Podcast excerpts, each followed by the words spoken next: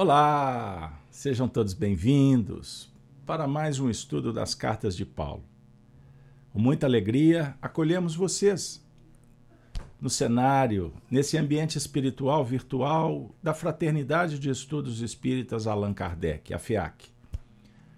Acolhendo os internautas amigos web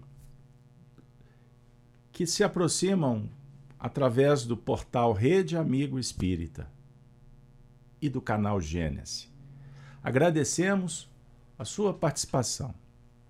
Nós fazemos as lives na FEAC todos os dias pela manhã, às 7 horas, ao vivo, transmitido só no canal Gênesis, o estudo do Evangelho Gênesis no Lar. À noite, terça, o Evangelho na Casa de Kardec, em parceria com a Rede Amigo Espírita. Quarta-feira, estudo das cartas de Paulo. Sexta-feira, Chico Live Xavier. E sábado, pela manhã, o estudo do Apocalipse. Sejam todos bem-vindos, mais de 2.500 vídeos disponibilizados gratuitamente. Estudos do Evangelho, da doutrina, depoimentos, entrevistas, reflexões, mensagens espirituais. O nosso canal é uma manjedora singela, simples, despretensiosa, mas é um cantinho para amigos, proporcionando um movimento fraterno, responsável, sincero, transparente, espiritualidade. Que Allan Kardec, o patrono, nos ajude a seguir adiante. Estudo das cartas de Paulo. Hoje, o encontro de número 248. Olha que benção. É isso aí. Nós estudamos as cartas, vamos lendo, comentando, dialogando, buscando inspiração e o nosso ambiente também se transforma num setting terapêutico. É isso aí. É um espaço em que a espiritualidade utiliza para nos acolher amorosamente e tratar das nossas mazelas. Muito obrigado a todos. Quarta-feira, o patrono, Paulo de Tarso, o convertido de Damasco, o grande campeão, o maior divulgador, organizador do cristianismo nascente. A referência para todos os apóstolos, todos que realmente compreenderam a mensagem do Cristo e procuraram internalizá-la. Que possamos, matriculados nessa escola filosófica, praticarmos a caridade inspirados por Paulo. Atualmente, nós estamos estudando as cartas, especificamente carta de Paulo aos Coríntios. Primeira, capítulo 15. Nós estamos estudando o texto que trata da ressurreição do Cristo dos mortos, a ressurreição, com uma visão filosófica antiga, naquela abordagem judaica. Trabalhamos em nível cristão e na dinâmica do Espiritismo abrimos muito, muitas portas para seguir adiante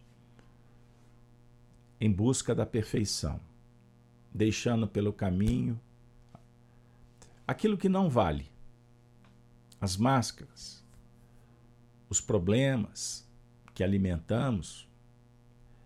Vamos cuidar, preparando um novo tempo para uma nova vida então agora eu vou disponibilizar para aqueles que nos acompanham o texto. Me perdoe, eu não citei o título do encontro. A face oculta.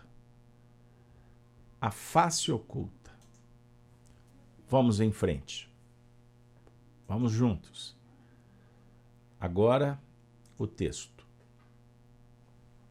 Vamos ler a partir do versículo 42.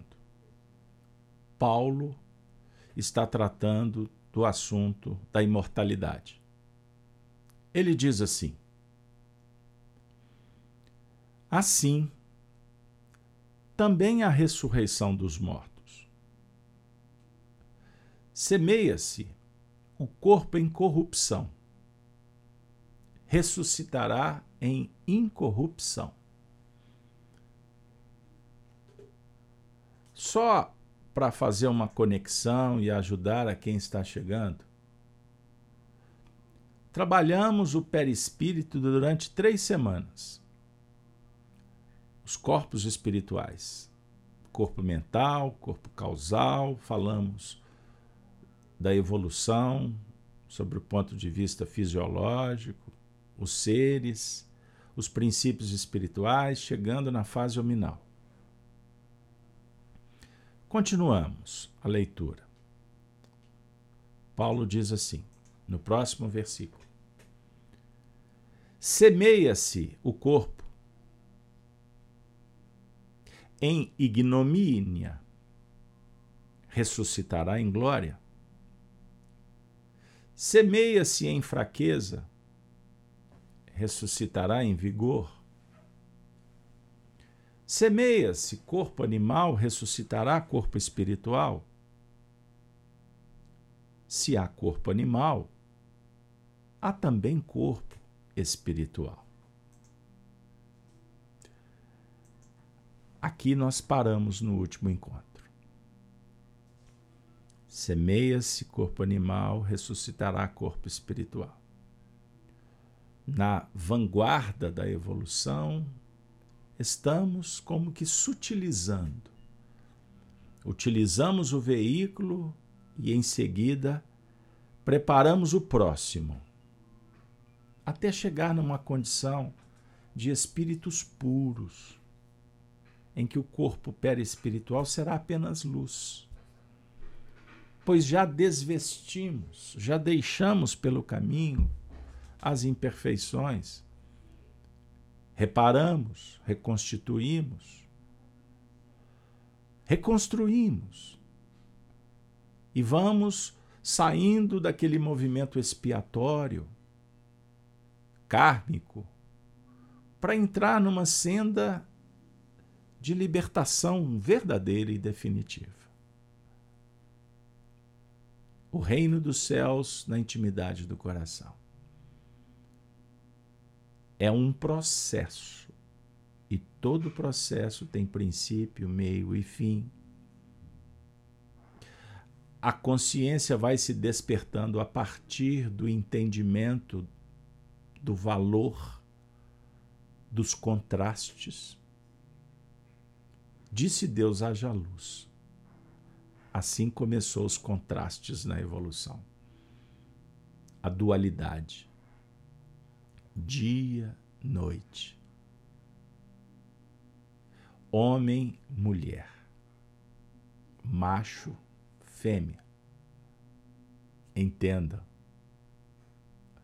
A definir, para ficar só nessas duas, nessas citações, porque podemos, poderíamos falar do magnetismo, da eletricidade, poderíamos falar das duas faces da moeda,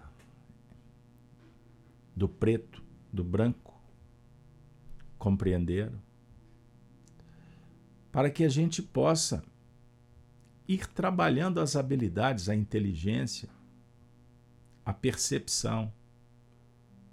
Dia, noite, morte, vida. Perceberam? André Luiz no livro Evolução em Dois Mundos, tem uma expressão da, das mais tocantes para o meu coração. Ele diz assim: que a reencarnação representa na Terra um berço que no mundo espiritual se aprimora e depois volta para o berço. Mais à frente, o mundo espiritual. Perceberam? O reino dos céus é comparado a um, a um rei que comemora a bodas do filho. Afirma Kardec no capítulo 18 do Evangelho segundo o Espiritismo. Tudo é ventura e alegria. é a dinâmica harmônica da vida. Sofrimento, aflição, representando ignorância e limite. Cabe a nós esforçar para superar, transcender. Só será possível quando estudarmos, para abrir os olhos, ver mais além. Ponto. Vamos prosseguir para os versículos de hoje? Assim também, assim está também escrito. O primeiro homem, Adão, foi feito em alma vivente. O último, Adão, em espírito vivificante. Olha a dualidade. Adão, primeiro homem, Adão, alma vivente. Primeiro a ideia, depois a realização.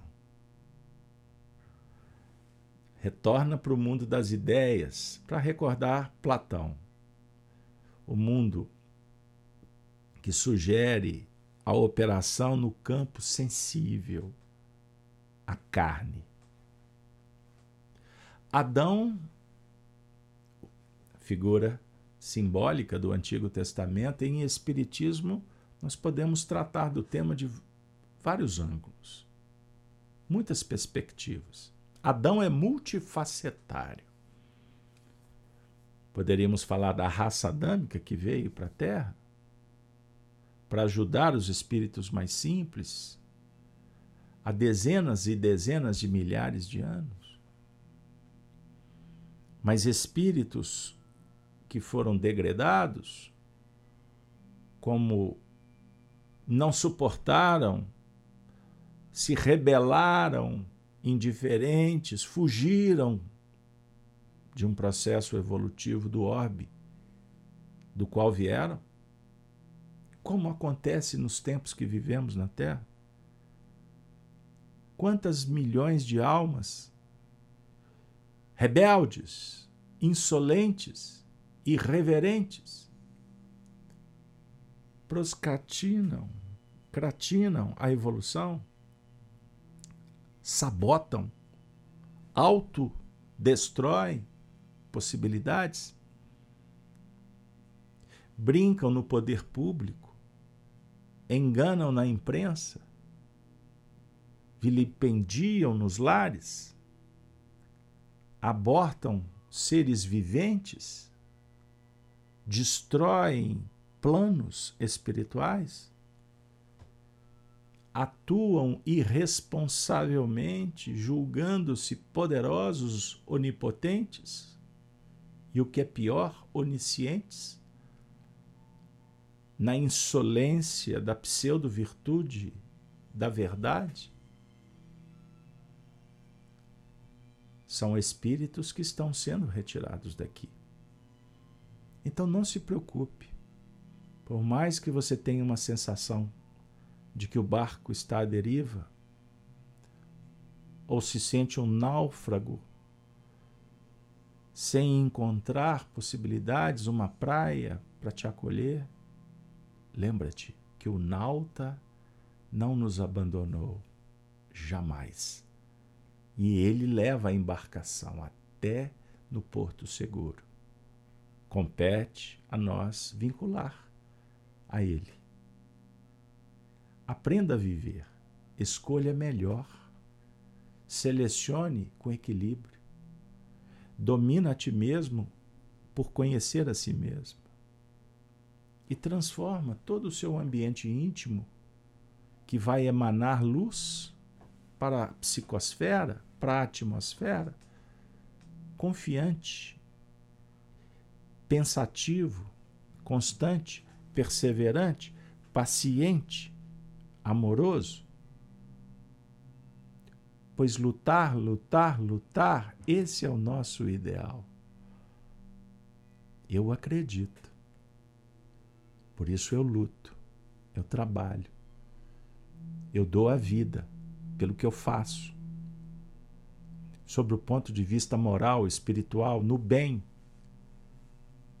reconhecendo limites, imperfeições, fragilidades, doenças, deformações do caráter moral, mas eu não posso abrir mão de seguir adiante. Não para convencer, para apresentar qualquer currículo para a sociedade, porque não me interessa. O Cristo é a tônica, é o objetivo. E ele me ensina auxiliar, colaborar com ele, cuidando, tratando, abençoando o próximo. O que é mais importante, amar, amar o próximo. Como amo a mim mesmo, como amo a Deus, como amo a doutrina espírita, como amo meus filhos, meus amigos, meus parentes a cada um segundo suas obras, possibilidades, afinidades, mas procurando agir conforme a consciência. Tropeçando, levantando, caindo, soerguendo, chorando, sorrindo, dando de mim mesmo, seguindo em busca da paz, do bem, da harmonia. Adão foi feito em alma vivente com o Evangelho, com Cristo, Espírito vivificante. Jesus dissera: Eu sou o caminho, a verdade e a vida. Vida pulsante, vibrátil, é resultado do investimento, da semeadura, do, do cultivo, da plantação, da colheita, sob o ponto de vista íntimo eterno. Compreendam como Paulo fala de uma forma tão especial, dizendo: Mas não é primeiro o espiritual, senão o animal, depois o espiritual. A definir que não podemos ir para os efeitos querendo a obra pronta. Precisamos valorizar a semente que Deus nos concedeu. Que semente é essa? É a essência espiritual. A essência que resplandece a luz divina. Você é um ser essencial. E que estamos trabalhando de sorte a aperfeiçoar.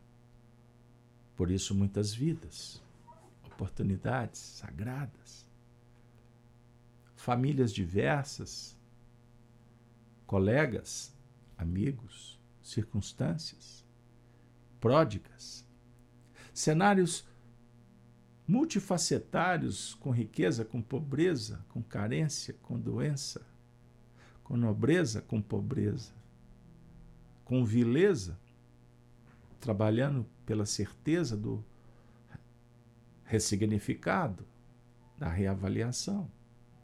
Perceberam? Então não queira o edifício pronto sem verificar o projeto, sem rascunhar, sem arquitetar, sem contabilizar, sem comprar, sem investir, sem construir, sem usar os equipamentos devidos, tudo na hora certa, no tempo devido, com as pessoas que Deus oferece para o grande empreendimento em que você é um coparticipante. Você não é dono da obra. Você é o responsável pela obra, pessoal. Você não tem o direito de definir o que o outro vai fazer. Você pode sugerir, inspirar, aconselhar. Mas nós não temos o poder de controlar o coração, o pensamento dos outros. Esse mundo materialista, hedonista, entendam isso, exige domina, escraviza, censura, encarcera, tortura, ajuiza em causa própria. É um grande erro você querer mudar o mundo lá fora. Porque esse sistema é corporativista. Ou você acha que eleger um vereador na sua cidade vai mudar o contexto todo? Não. Ele vai se esforçar, mas ele não tem poder para mudar um sistema que é gerenciado por mentes inteligentíssimas que fomentam o materialismo na Terra. Então existem camadas, camadas de poder, mas todos na Terra com uma visão imediatista, berço e túmulo, o nilismo, ausência de Deus, de compromisso ético-moral, só o tempo e a dor para ir esfacelando todo esse sistema que nós estamos, inclusive, assistindo. Mas o certo é que quando veiculamos os nossos interesses no plano de Mamon, nós perdemos o foco do investimento no reino de Deus. Não pode servir a dois senhores. Nós não temos capacidade ainda para isso. Você agrada ou desagrada, ou um ou outro. Então não nos permitamos enfraquecer por distúrbios cognitivos, pelo ópio ilusório da vaidade. Então pense no bem, faça o bem, vibra na faixa do bem, porque o universo te conhece pela sua frequência, não é pelo que, que você anda falando por aí, escrevendo. É pelas suas vibrações. Você tem interesse em conversar com Paulo de Tarso? Semeia o corpo animal. Trabalha com ele. A fisiologia, as leis internas, as leis sociais. Entenda e se aprimore mas não pare a jornada com a pretensão de mudar o outro, a família, a sociedade. Não pense assim. Nós estamos gastando energia, perdendo o foco. Se você se melhorar, se você for competente, se você desenvolver habilidades, se organizar emocionalmente, se precisar terapeuticamente falando, medicando, clinicando, você vai qualificar a sua vida. Assim você muda o mundo. Porque você vai deixar pelo caminho o que é animal, no símbolo da materialidade. E a sua destinação. O limite ao céu é um infinito. Assim não há motivo para sofrer. O primeiro homem da terra é terreno. O segundo homem, o Senhor, é do céu. O Senhor, o Cristo, que está dentro de você. Você vai ser Senhor do céu quando administrar a terra sagrada do seu coração. Pense nisso. Alivi Isso vai aliviar suas dores. Isso tira o peso. Pense nisso. Porque o que o Evangelho sugere é que pensemos diferente. Fazer diferença. Qual o terreno? Tais são também os terrenos. E qual o celestial? Tais também os celestiais. A árvore, conhecida pela casca, pelo tronco, pela romagem, pelas folhas, pela seiva, pelos nutrientes. A árvore é conhecida pelo fruto que ela produz. Terrenos, aos celestes. Como podemos avaliar a nossa produção? Que começa aqui na mente. A ideia. A ideia sugere emoções, sentimentos. Nós temos a nossa essência espiritual. Mas nós temos uma camada em torno, que são as nossas imperfeições. O ego. Nós somos um ser essencial Prestem atenção nessa palavra. A essência. Deus criou Deus o homem à sua imagem, não foi? A imagem de Deus o criou. Homem e mulher os criou. A definir que nós somos criação de Deus, a sua imagem. Nós invertemos o sentido, corrompemos o significado desse versículo. E por isso fizemos Deus um ser antropomórfico, que julga o velhinho do cajado, humanizado, fisicamente e emocionalmente, Deus vaidoso, preconceituoso, privilegia, julga, condena. Então Deus se tornou a imagem do homem, que traz inclusive muitas de suas mazelas. Deus colérico, parcial. Um Deus de sentimentos egóicos. Perceberam? Beneficiando e castigando. Essa interpretação é incompatível hoje com o avanço da própria ciência e com tudo que a gente identifica. No laboratório dos estudos psicológicos, na seara espiritistas, nas reuniões mediúnicas, tratando com os espíritos que se apresentam com dificuldades ou com aquisições, orientando médiums frequentadores dos centros espíritas que vivem fenômenos de regressão de memória ou de projeção espiritual mediúnica, identificando cenários que nos colocam diante de energias luminosas, perfeitas, como destruidoras, que trazem dificuldades. Nós Somos espíritos que temos um corpo, mas o corpo não é pensante. Quem pensa é o espírito, a mente. E o anseio do corpo pode ser prazer. O anseio da alma, transcender.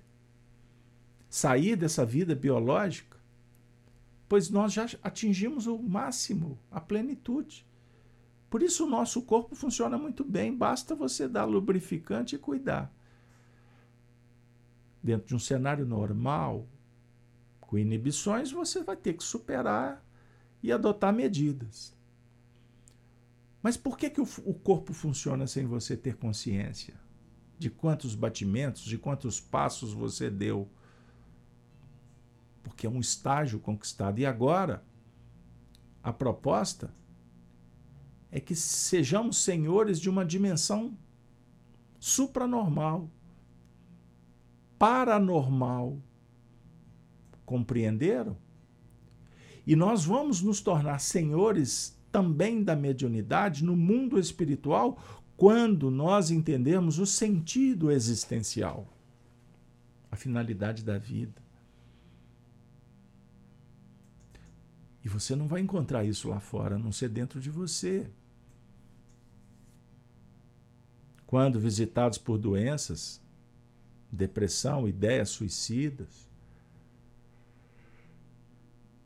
dificuldades outras, a vida está nos dando um recado.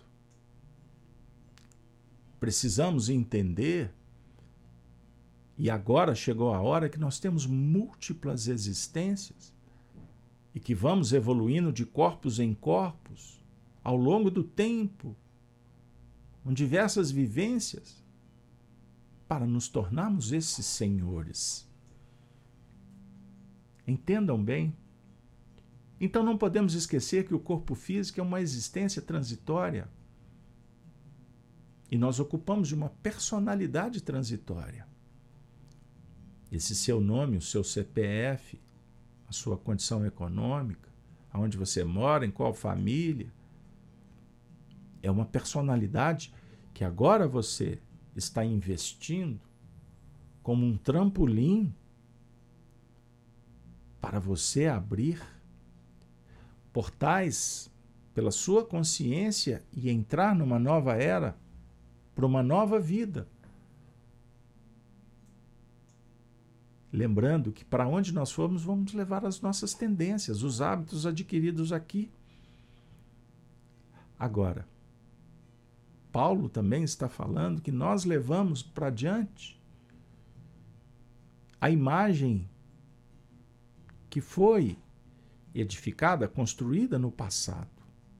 E assim como trouxemos a imagem do terreno, experiências vividas, assim traremos também a imagem do celestial.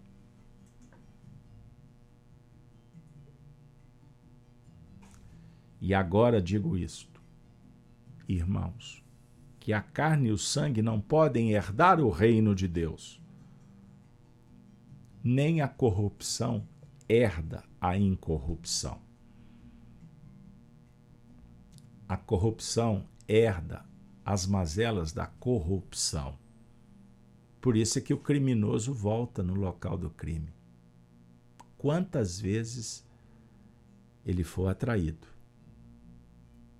até que vai chegar um tempo que ele não quer mais ser atraído, mas ele vai ter que lutar contra a atração magnética que é poderosa. Então ele volta para superar. Deformado, caído, doente, mas ele vai voltar. Quantas vezes forem necessárias. Eis o inferno astral.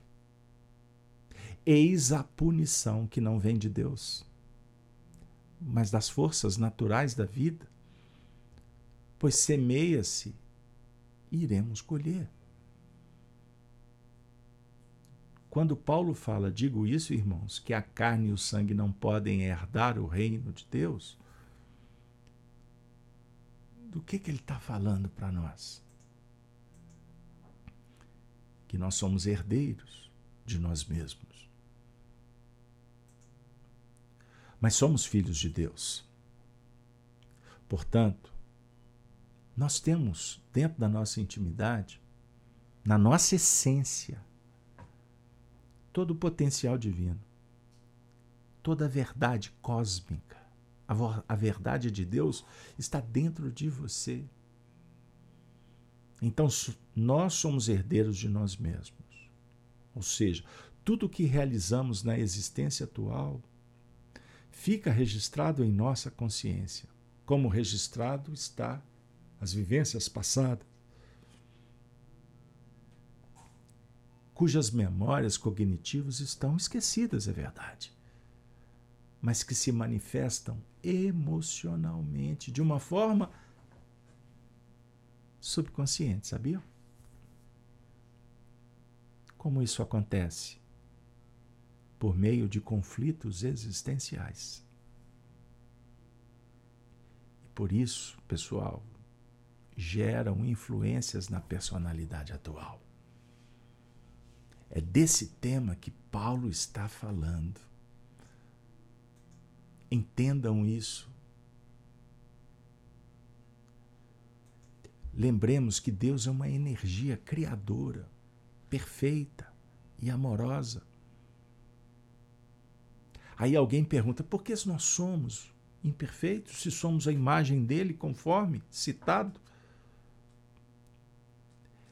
É porque, em essência, reflitam comigo, nós somos uma energia de amor, mas ainda temos envolvendo a essência uma camada de imperfeição e ignorância.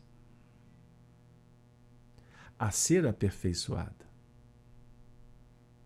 Deus não nos cria perfeitos, mas passíveis, perfectíveis de aperfeiçoamento pelo nosso próprio esforço.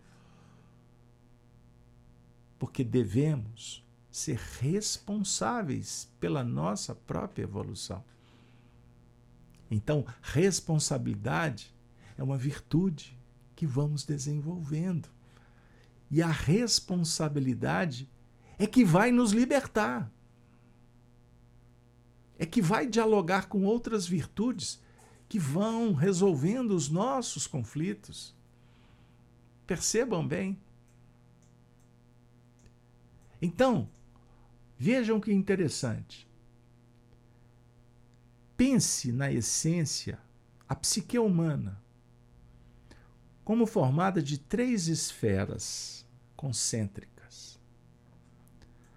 A camada do centro, a interna, representa a essência, que é permeada pela energia do amor. A intermediária e a externa representam o ego. O que é o ego? A ignorância a ser transformada. Então, a primeira, a do centro, a essência, ficou claro? Então, na, envolvida pelo, pelo amor, e aí na, na sequência, o ego, imperfeição. Agora, esse ego ele é dividido em duas camadas. Ah, que legal. A primeira, a parte evidente do ego, que é envolvida pela energia do desamor. E a segunda, a face mascarada do ego que é permeada pela energia do pseudo-amor. Então vejam que desafio. Precisamos, estudando a evolução espiritual, compreender a lógica, o sentido das muitas, múltiplas existências. Porque em cada existência utilizamos uma personalidade composta da totalidade que abrange esse ser essencial e o ego. As virtudes que adquirimos em cada existência se tornam patrimônio da essência que está em evolução.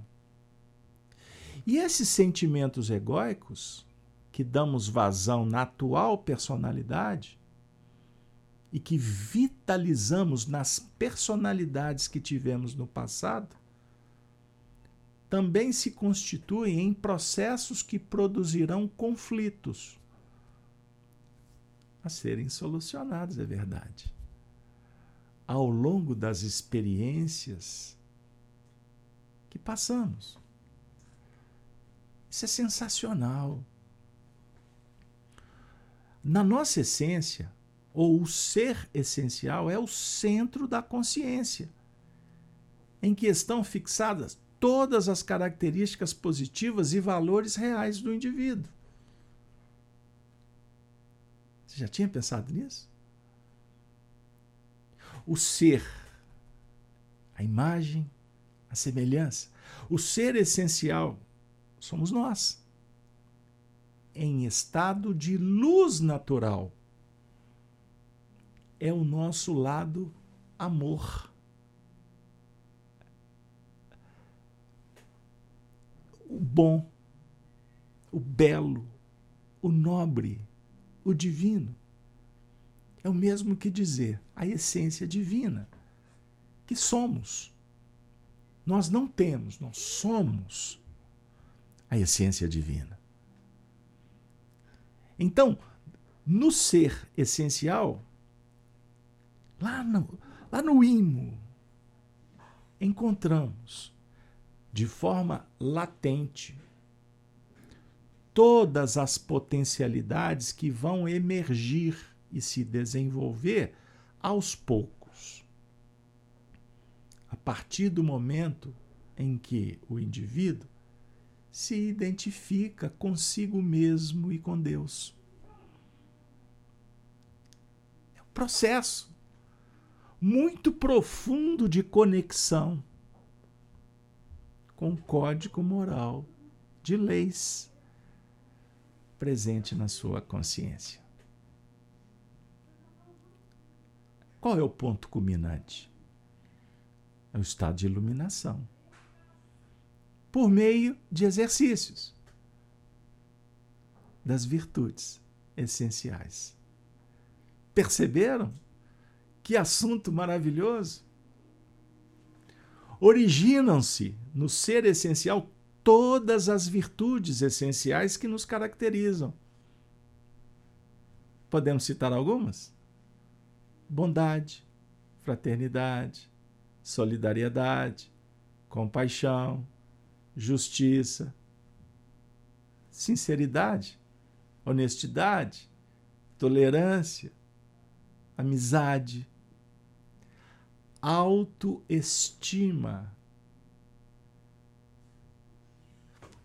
Poderemos ficar por aqui. Todos os valores derivados de qual energia, pessoal? Energia de amor.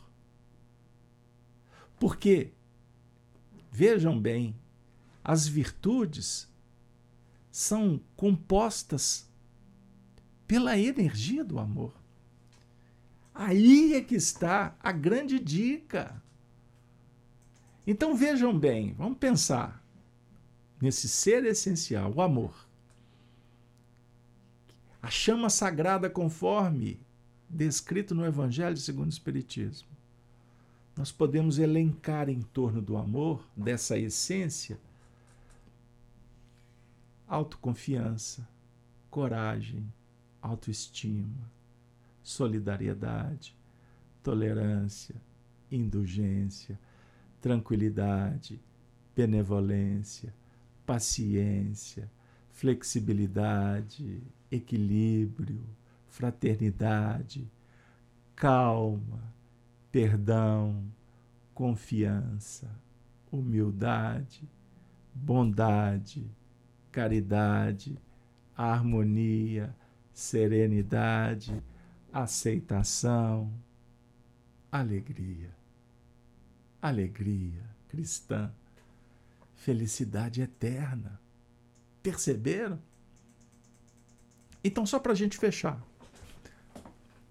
O ego é a camada de ignorância que tampona a irradiação das virtudes. Então, ignorância e imperfeição. Esse é o ponto. Então, ego, lembrem, ignorância. Em Espiritismo, aprendendo que o sofrimento está na razão direta da ignorância e também da imperfeição. A imperfeição, orgulho, vaidade, sentimentos egóicos, nós fomos trabalhando isso ao longo do tempo, então vira uma carapaça. São as personas. Percebam bem que estão impedindo a irradiação da luz do ser essencial. Então, no ego ficam registradas as experiências equivocadas. Experiências equivocadas. Por que experiências que o ser ainda não identificou como certas ou erradas? elas não têm nem sentido, elas vão se apagar. Agora, aquelas que já apresentam esse entendimento, essa consciência, portanto, a definição de que não foram as melhores, é o ponto que teremos que trabalhar o amor. Então, o ego pode ser apresentado em duas faces. A face evidente do ego, o que, que significa? É a parte do ego em que ficam registrados todos os sentimentos que representam a ausência de exercício da virtude. essencial correspondente. Esses sentimentos se originam da energia de desamor que compõe o ego. Ah, agora eu entendi. Mas vocês querem um exemplo? Energia de desamor, ódio, raiva, mágoa, ressentimento, angústia, tristeza, ansiedade, desespero, medo, violência, cólera. Energias, desamor, sentimentos. Ou seja, ditos negativos apenas representam um movimento egóico de não valor, ou seja, o não exercício das virtudes essenciais. E por isso são transitórios. Mentira. Já ouviram o caso Alberto dizer que tem perna curta? O ódio. Ele é transitório. A raiva passa. A mágoa, ressentimento, angústia, desespero, medo são estados emocionais transitórios. O que é o eterno? O que, que é para sempre? É o amor. Esses estados aqui são impedimentos do amor. Então são chamadas face é chamada a face evidente do ego. Isso aqui está escancarado. Então, do mesmo jeito que listamos anteriormente, podemos falar do desamor aqui como face evidente. Então, apego, inveja, medo, orgulho, violência, egoísmo, raiva, egocentrismo, autopunição, indiferença, acomodação, tristeza, autoritarismo, astúcia, infelicidade, angústia, rebeldia, melancolia. Fiz, fizemos uma lista aqui: crueldade, frustração, dependência, ansiedade, revolta, desespero, inaceitação, desarmonia, irritação, vaidade, culpa, faces evidentes do ego. Agora, para terminar mesmo, temos a face mascarada do ego. O que, que significa? Talvez essa aqui é a pior. Depende do ponto de vista. É a parte do ego disfarçada, mascarada, em que o ego lança mão de seus instrumentos de defesa e fuga. As máscaras originam-se na energia do pseudo-amor, em que o indivíduo consciente ou subconsciente mascara os sentimentos egóicos, evidentes, com sentimentos aparentemente positivos Quer exemplo? Euforia, autopiedade, perfeccionismo, pseudo-perdão. Observando-se os sentimentos mascarados superficialmente, o que, que acontece? Tem-se a impressão de que eles são reais. Mas se analisarmos em profundidade, perceberemos que eles são falsos. Parecem reais, mas não são. Já que continuam sendo um não valor que se origina na energia do pseudo-amor para encobrir sentimentos oriundos na ausência do amor. Vamos ficar por aqui? Porque o tema sugere muitas reflexões e nos chama a atenção Paulo quando afirma que a carne e o sangue não podem herdar o reino de Deus. a face mascarada ou evidente do ego não herdam o reino de Deus.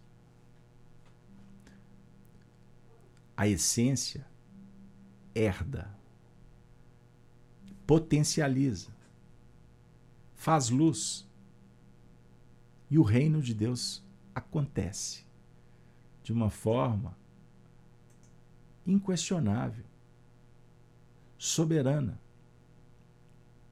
A paz se estabelece e nós nos tornamos representantes da luz do Senhor. Esta é a grande proposta. Nós vamos caminhar para o fim, talvez iniciando uma nova etapa. Por isso que o Evangelho nunca fecha. O Evangelho propõe, abre. Vamos receber no nosso cenário espiritual o professor Emmanuel. No livro Fonte Viva há uma baita lição, belíssima, a cortina do eu.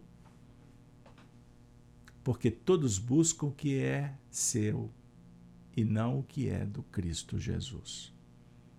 Todos compreendam o ego mascarado e o ego evidente. Emmanuel reflete assim. Em verdade, hum, só um instante, porque eu estou um pouquinho desajustado aqui. Não vai ficar legal para vocês. Só um minutinho, por gentileza. Falha técnica. Falha técnica. Agora vai dar. Só um minutinho. Aí, agora ficou bonitinho.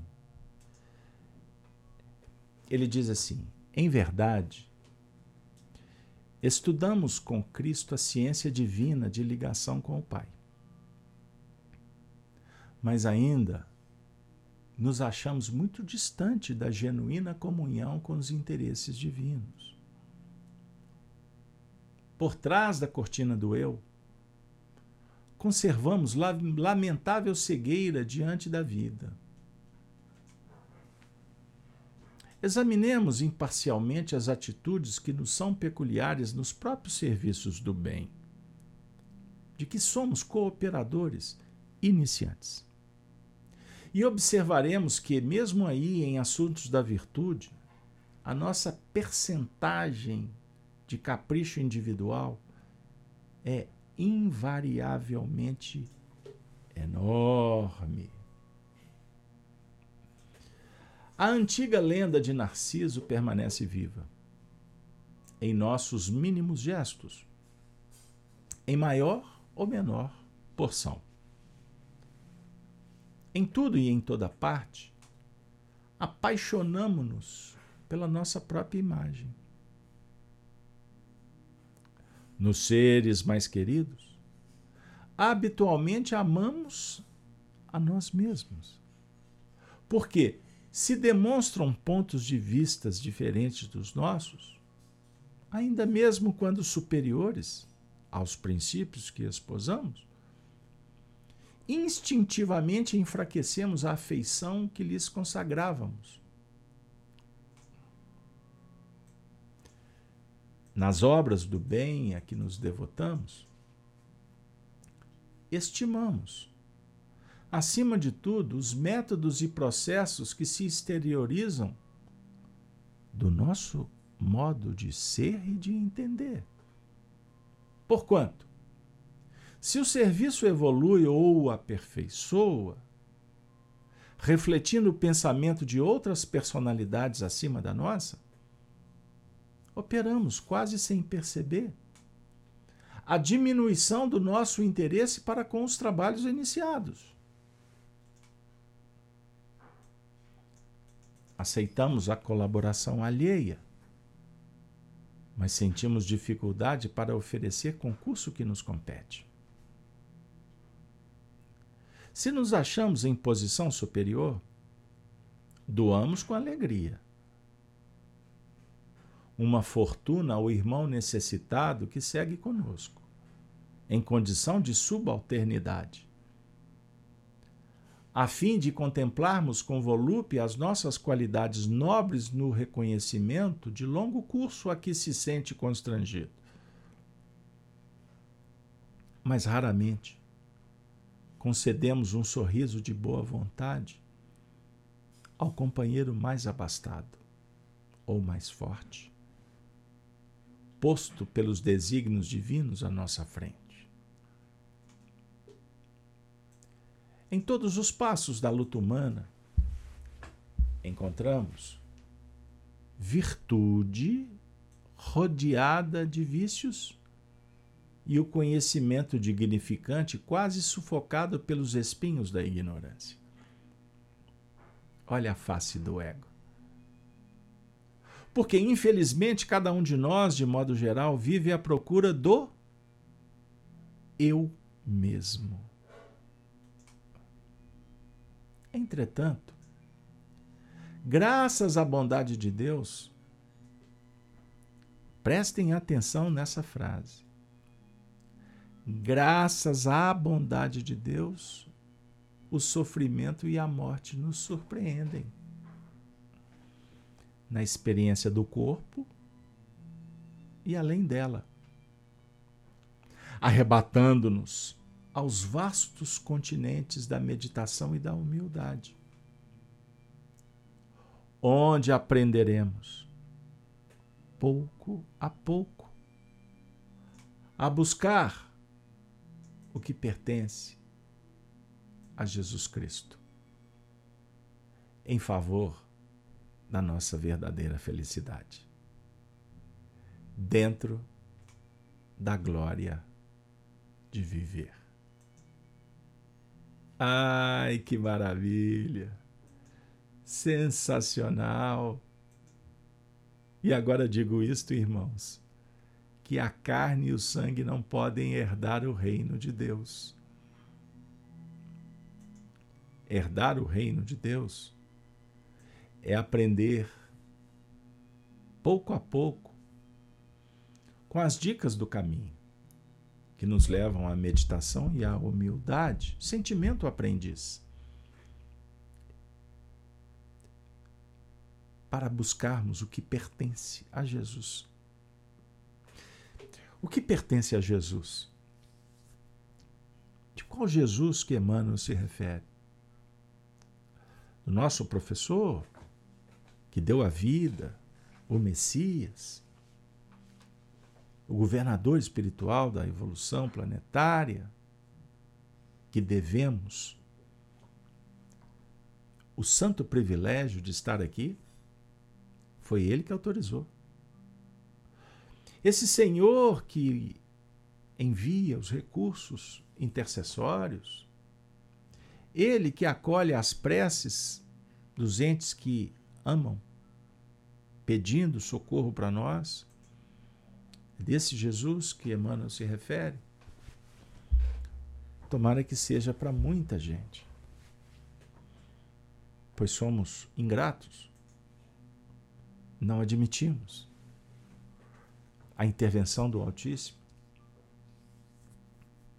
julgamos sermos onipotentes tudo depende só de você. É desse Jesus que Emmanuel fala, que disse que estaria conosco todos os momentos. Ah, como é bom sentir a sua presença. Mas dentro dessa análise profunda que propusemos nessa noite, em se tratando do Espírito, do ser essencial, da luz divina que somos todos, busque buscar o que pertence a Jesus é pegar é trabalhar a nossa personalidade atual que vai se despertando para as realidades do espírito. E esta procurar se aproximar do ego, das facetas veladas ou, revela ou reveladas, facetas ocultas ou conhecidas do nosso ego, não para julgar, condenar, trancafiar, penalizar, não. Mas é trabalhar com as virtudes que se aproximam de cada imperfeição. Para isso é necessário que você acolha a você mesmo. Vamos elevar a nossa autoestima pelo acolhimento amoroso, desculpando, perdoando a você mesmo, consciente que você é luz, abençoado, abençoado, abençoada a sua alma por Deus, que te concede a reencarnação. Você, espírito que está estudando conosco, te deu a oportunidade de você vir nessa sala de aula do alimento, do lar, da doutrina, do trabalho, da profissão. Ele te deu tudo. Então, desenvolvamos a virtude da gratidão,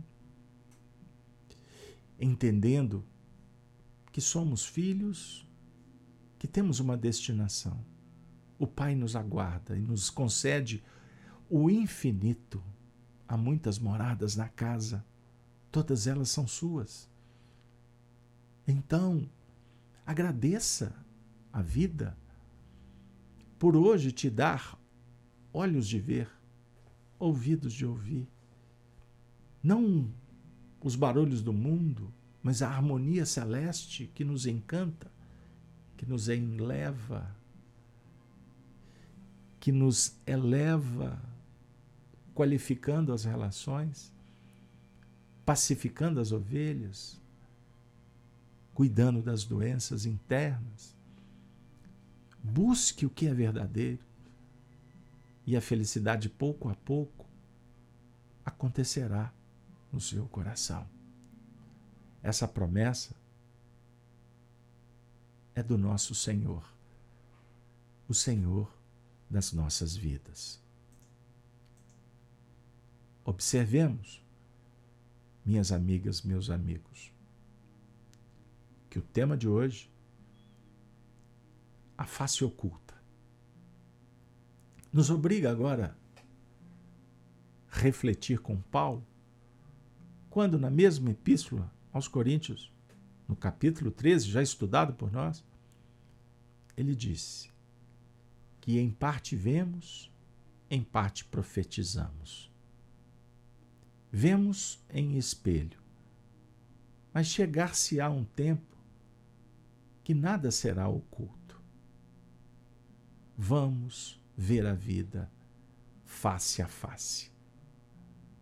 Que a luz se faça nos domínios de cada coração. Eu agradeço o prestígio, a honra de vocês estarem conosco e de alma que está sendo depositada no altar das vossas consciências, eu suplico a Deus que vos abençoe. Que os bons espíritos estejam com vocês, junto dos familiares, e agradecemos a luz que foi espalhada, espargida e que agora envolve todo o nosso planeta Terra. E se vocês me permitem, essa luz envolvendo ainda o nosso querido Brasil. Terra de encantos mil. Rogamos a Jesus que abençoe o Brasil continental que tem simbolizado em sua bandeira, as expressões que nos conectam com os céus, buscando inspiração nas estrelas que são os espíritos, mas que também fala de abundância, de riquezas espirituais, de nobreza, de caráter, de dedicação, povo sofrido, terra da fraternidade. Não existe no mundo um berço tão esplêndido em que os homens são tão irmãos, tão iguais, tão fraternos quanto no Brasil. Não nos enganemos.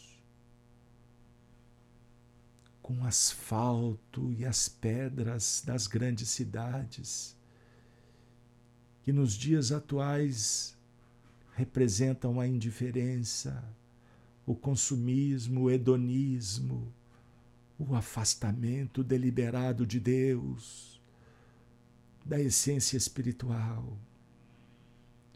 Voltemos os olhos para o campo, para os homens simples do sertão agreste, dos lugares mais longínquos, que dão a vida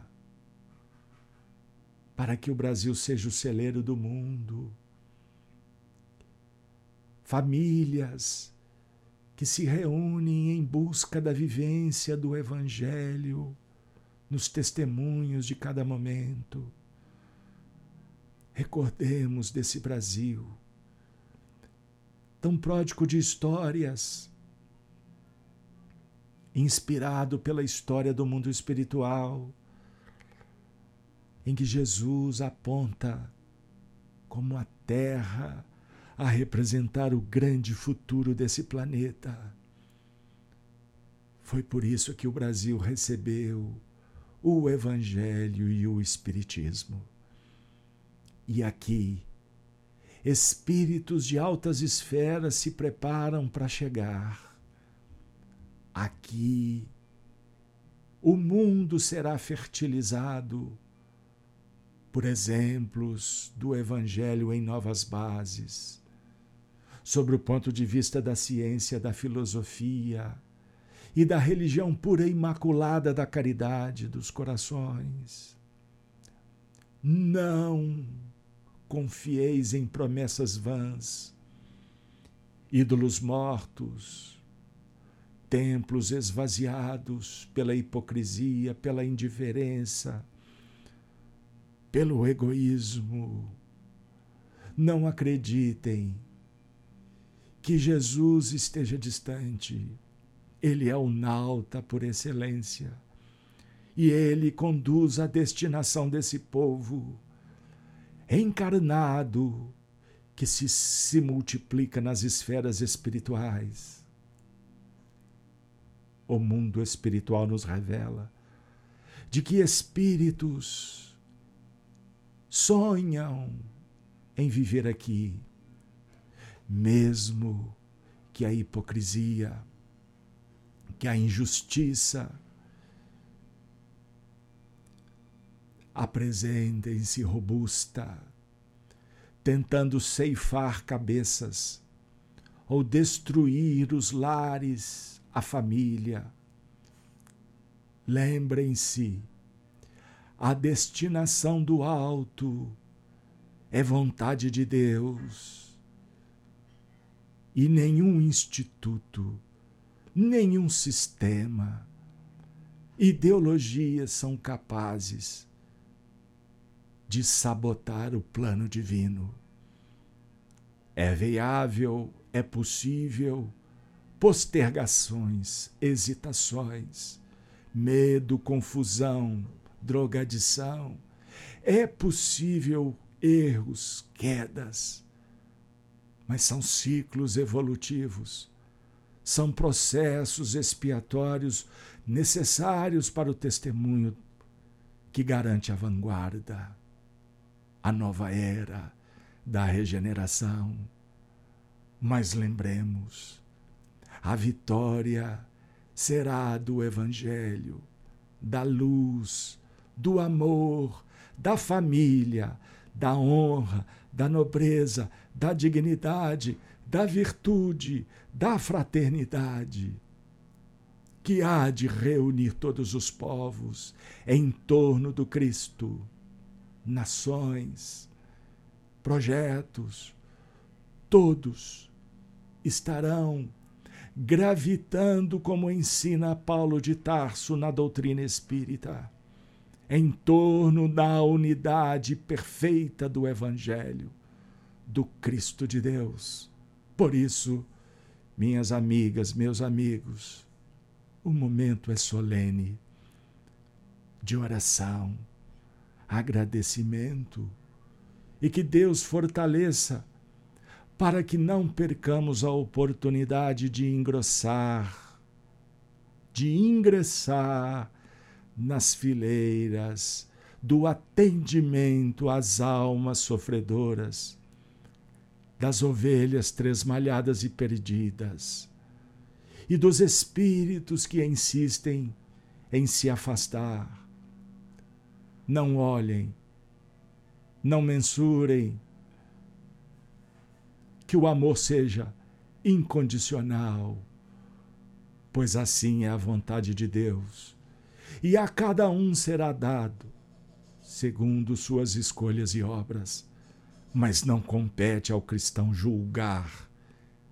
Sim, amar, trabalhar, esperar, perdoar e dizer: Obrigado, Senhor.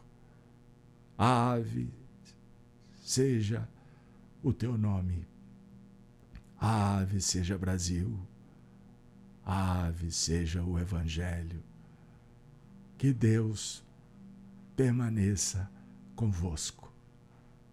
Com alegria no coração, nos despedimos, suplicando ao convertido de Damasco que nos conceda a glória e a honra de servir, distribuindo, compartilhando e vivendo, sentindo estas cartas endereçadas por Jesus para todos. Muita paz. Muita paz. É o que desejamos aos amigos queridos. Até a próxima, com mais um estudo, um encontro terapêutico com o nosso convertido de Damasco.